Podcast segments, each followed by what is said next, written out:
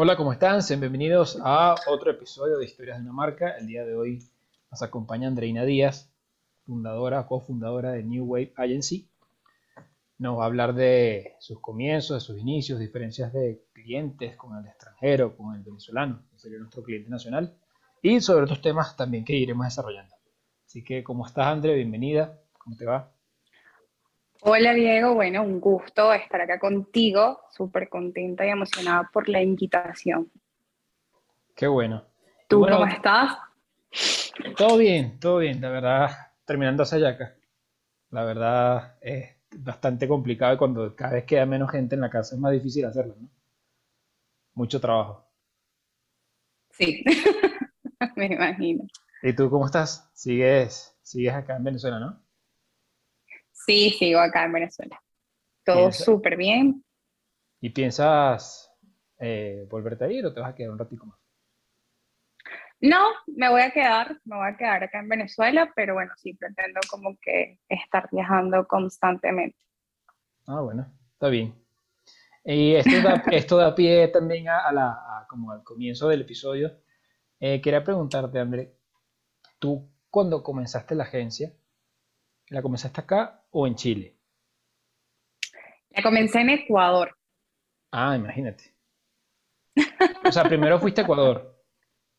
Claro, claro. Yo primero me fui a Ecuador y pues allá empieza como, como esa idea de querer emprender, ¿sí? Sin embargo, nada, pasaba mucho que, que pues Ecuador es un poco más así como que, no voy a decir arcaico, pero es un poco como más cerrado, ¿ok? Chile ya es un país como que te abre más las puertas a emprender. Entonces, claro, ya yo estaba con la idea, pero cuando llegué pues a Chile fue como formalmente cuando ya tomamos la decisión de hacerlo.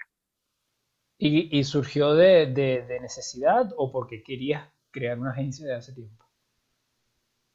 Claro, veníamos planificándolo, pero tú sabes que siempre uno se autosabotea y, y quizás como que siempre dices, no, falta algo, falta algo y realmente nunca existe el momento perfecto. El momento perfecto lo creas tú. Entonces fue como ya llegando allá, como que nos dimos cuenta de todo esto, mi hermana que es mi socia y pues yo, como que nos dimos cuenta y pues ahí arrancamos. ¿Y cómo, cómo es ese trato o cómo es esa diferencia de clientes venezolanos a, a, clientes? Porque hay también una diferencia de el venezolano afuera, que como que ve más también ese tema de valor de las cosas y del trabajo, a quizás el que está acá, que no digo que no lo vea, sino que quizás algunos aprovechan de la situación, es como que, bueno, yo te suelto ahí X cantidad y, vas bien, ¿no? ¿Cuál es la diferencia entre el extranjero y este?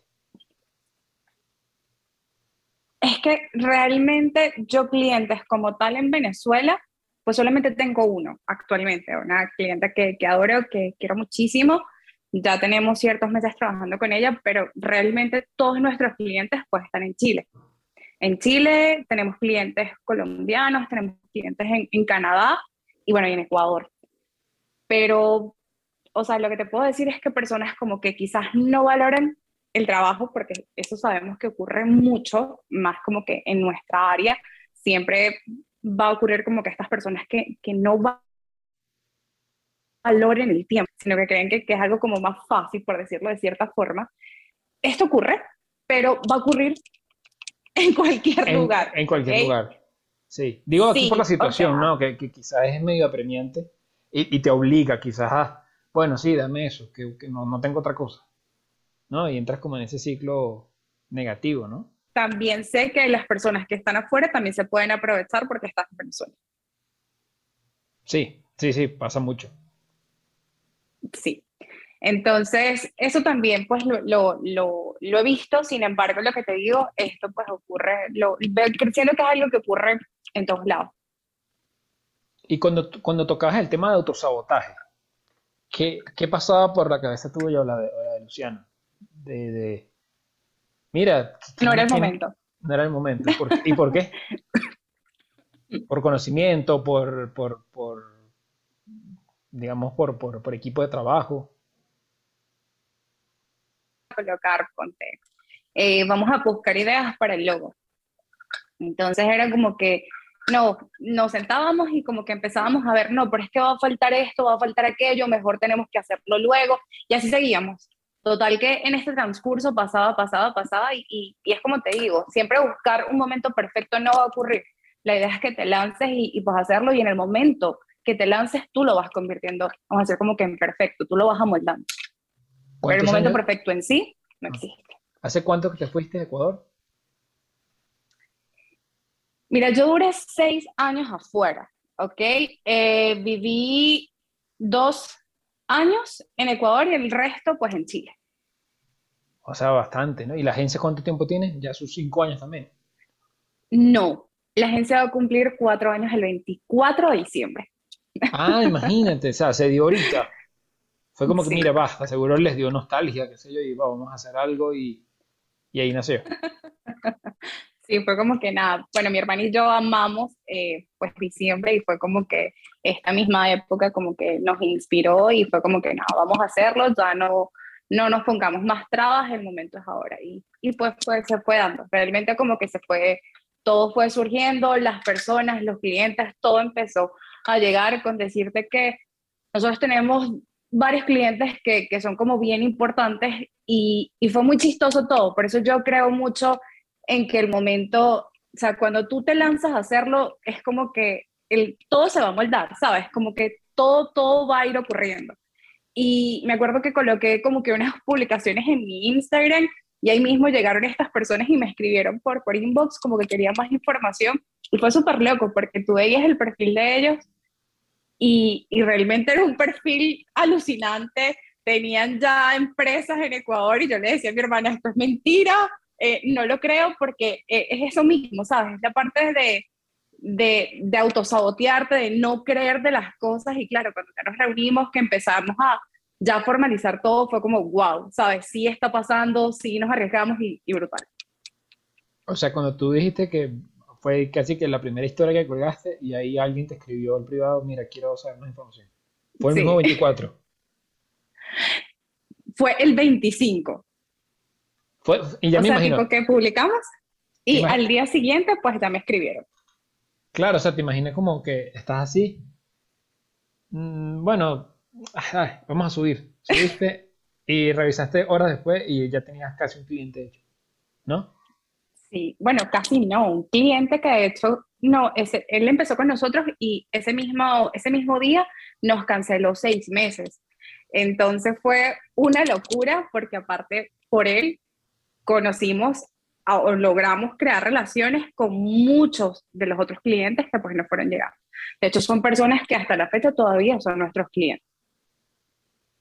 Sí, es que eso es lo bueno de, este tipo de cosas, que vas creando tu propia red, ¿no? Y entonces uno llama al otro y así quizás ya tú no necesitas eh, como contagiar a, al Instagram o a la gente, ve, mira, vendo esto, vendo esto, vendo esto, y tienes esa, esa facilidad de que la recomendación, como dicen, es la mejor publicidad. Le gana Instagram. Le boca en boca. Total. La recomendación boca en boca le gana a cualquier plataforma y a cualquier tipo de contenido por mucho valor que ofrezca. ¿no? Totalmente. Cuando haces las cosas bien, yo soy fiel creyente de que lo bueno se recomienda.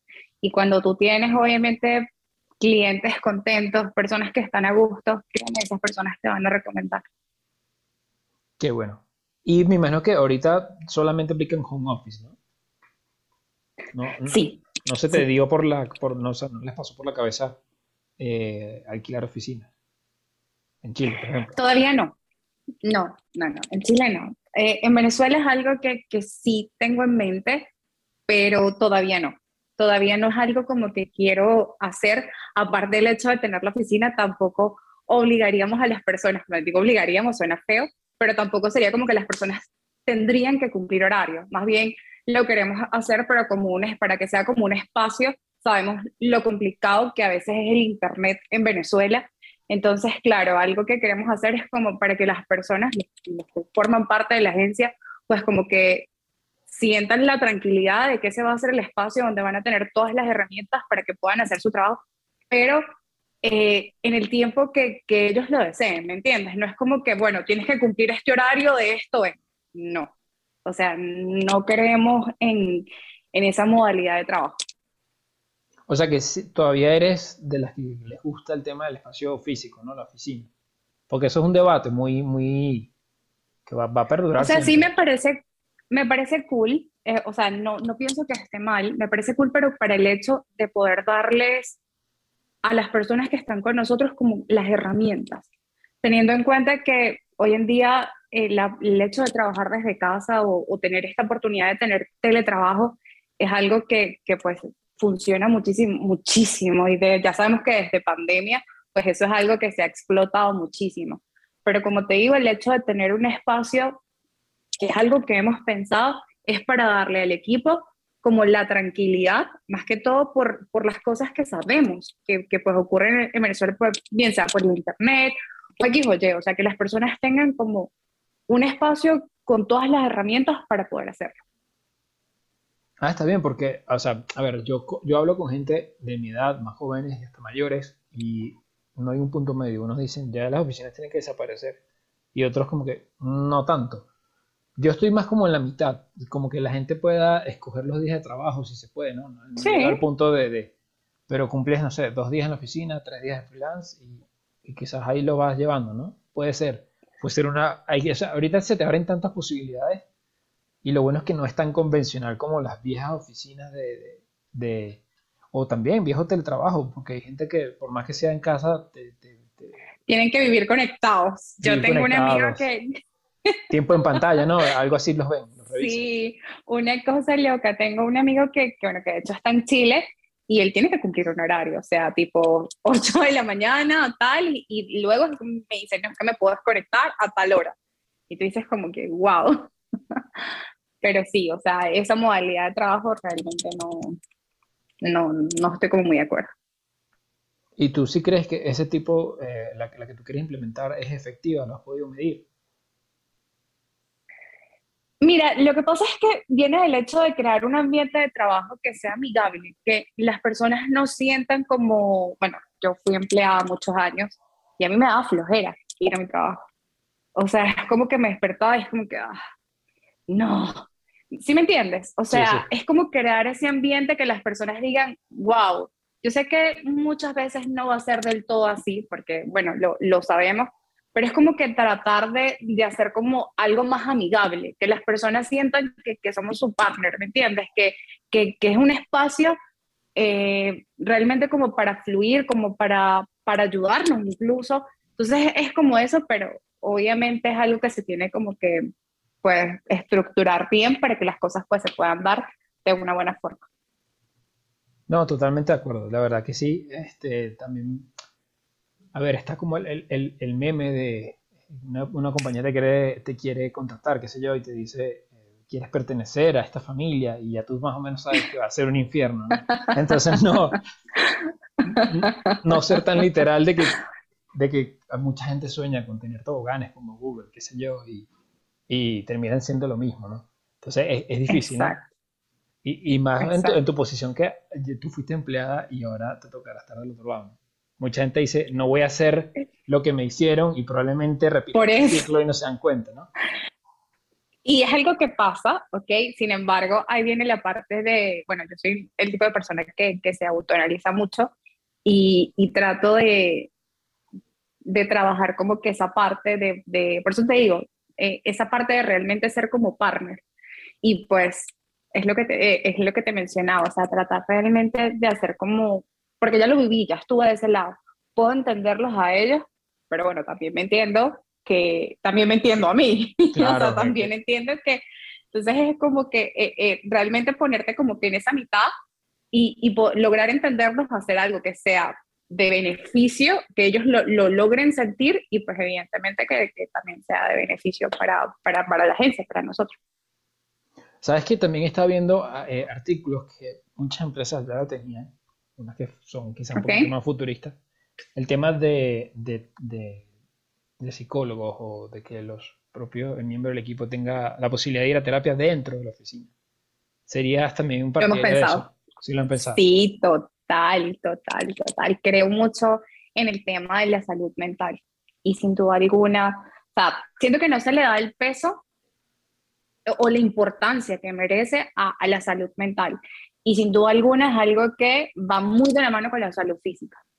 y sí, sí, voy, estoy completamente de acuerdo con eso. De hecho, es algo que, un tema que hemos tocado Luciana y yo en cuanto a las cosas que queremos hacer en la agencia. Ok, no, está bien, porque quizás hay unas personas que dicen, no, el presupuesto y la cosa, y otros que, que como que pueden renegar un poco del, del, del, del, profit o del beneficio de la propia compañía como para, para, para velar por el bienestar del, del equipo, ¿no?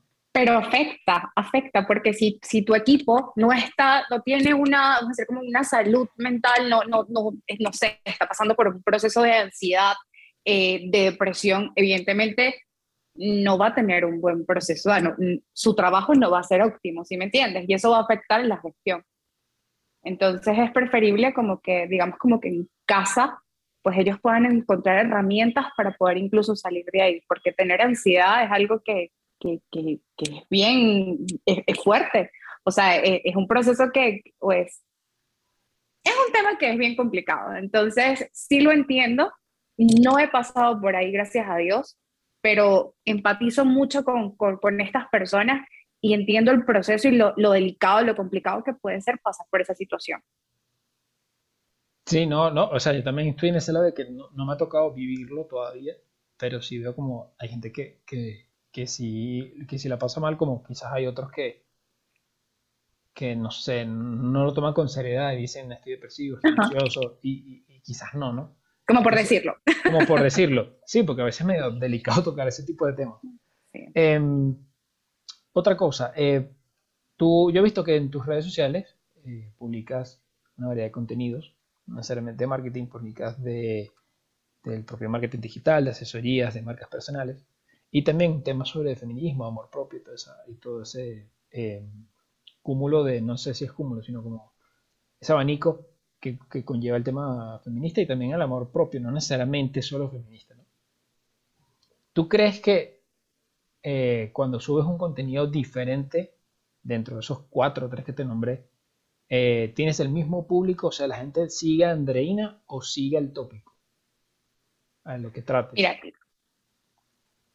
yo diría que, bueno, y lo he podido ver incluso en las mismas estadísticas de mi contenido, a las personas les gusta que hable de amor propio.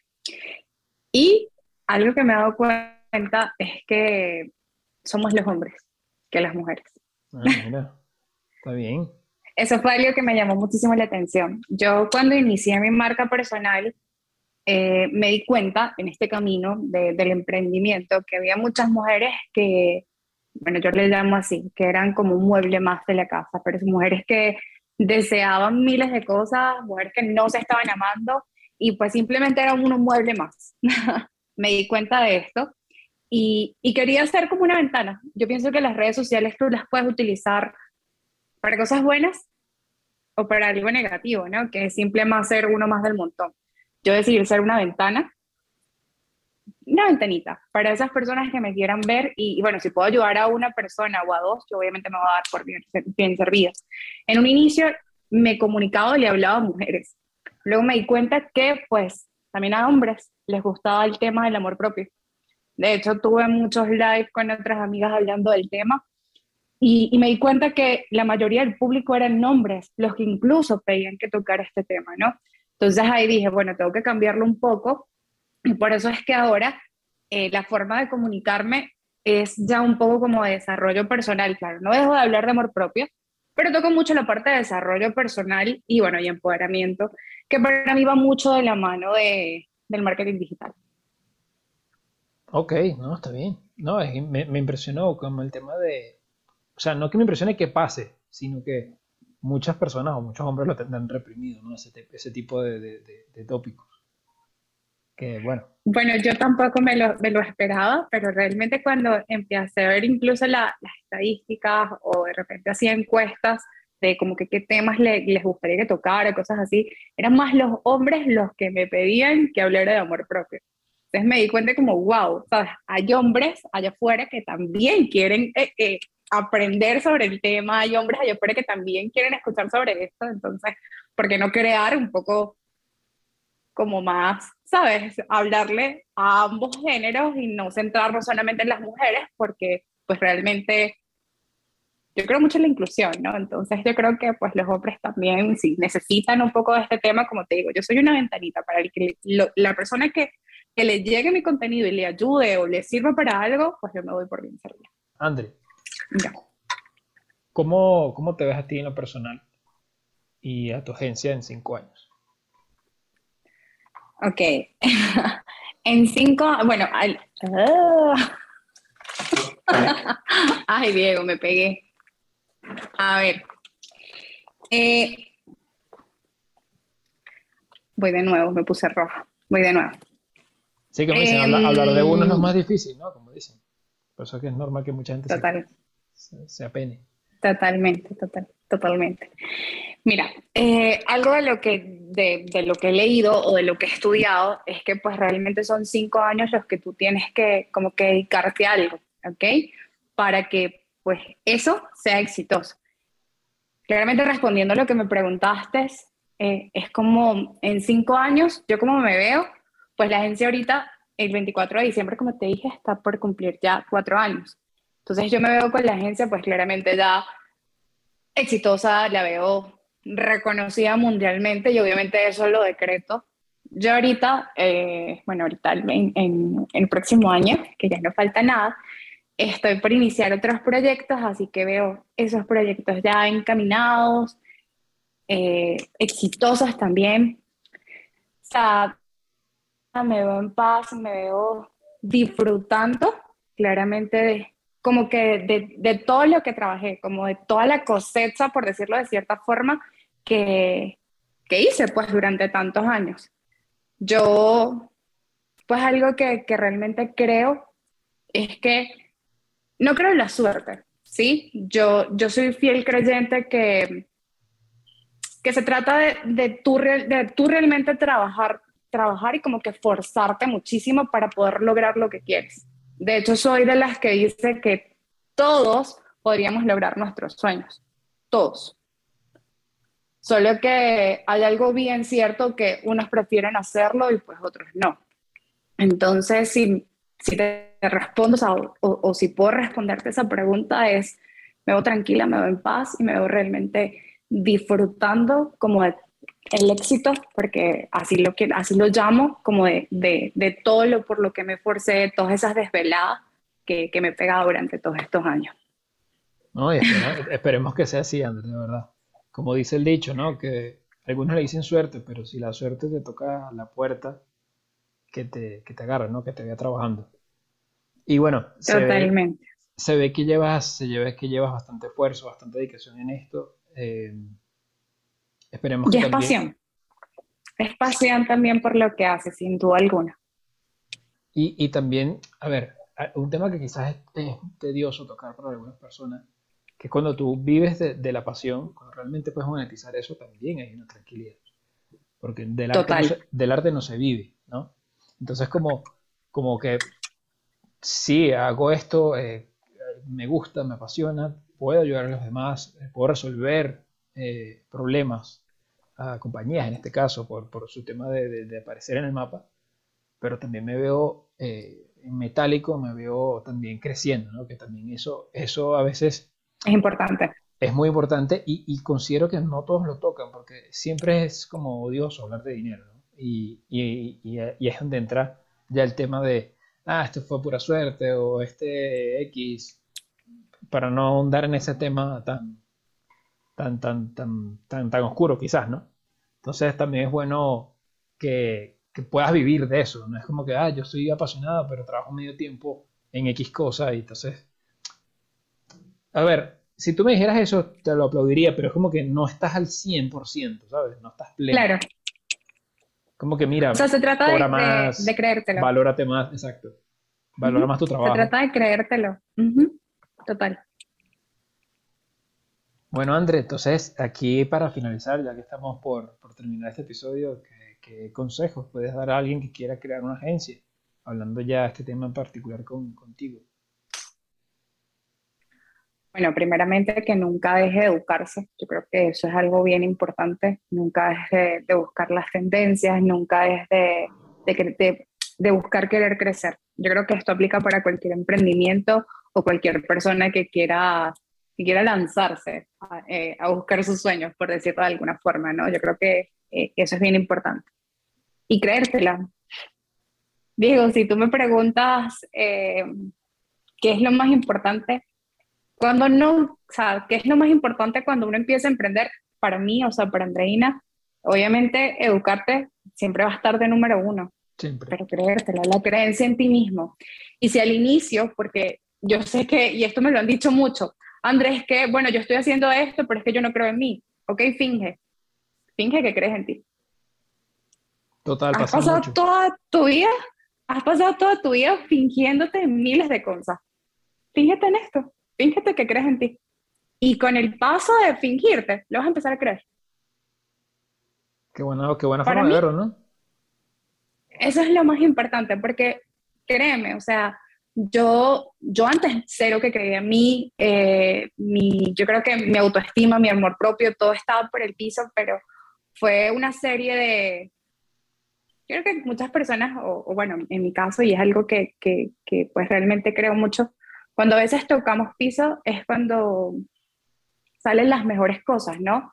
Yo siento que yo toqué piso eh, por cosas personales y pues luego de eso yo empecé a, educarme mucho, empecé a buscar mucha información de desarrollo personal, de empoderamiento y, todo este tema, ¿no?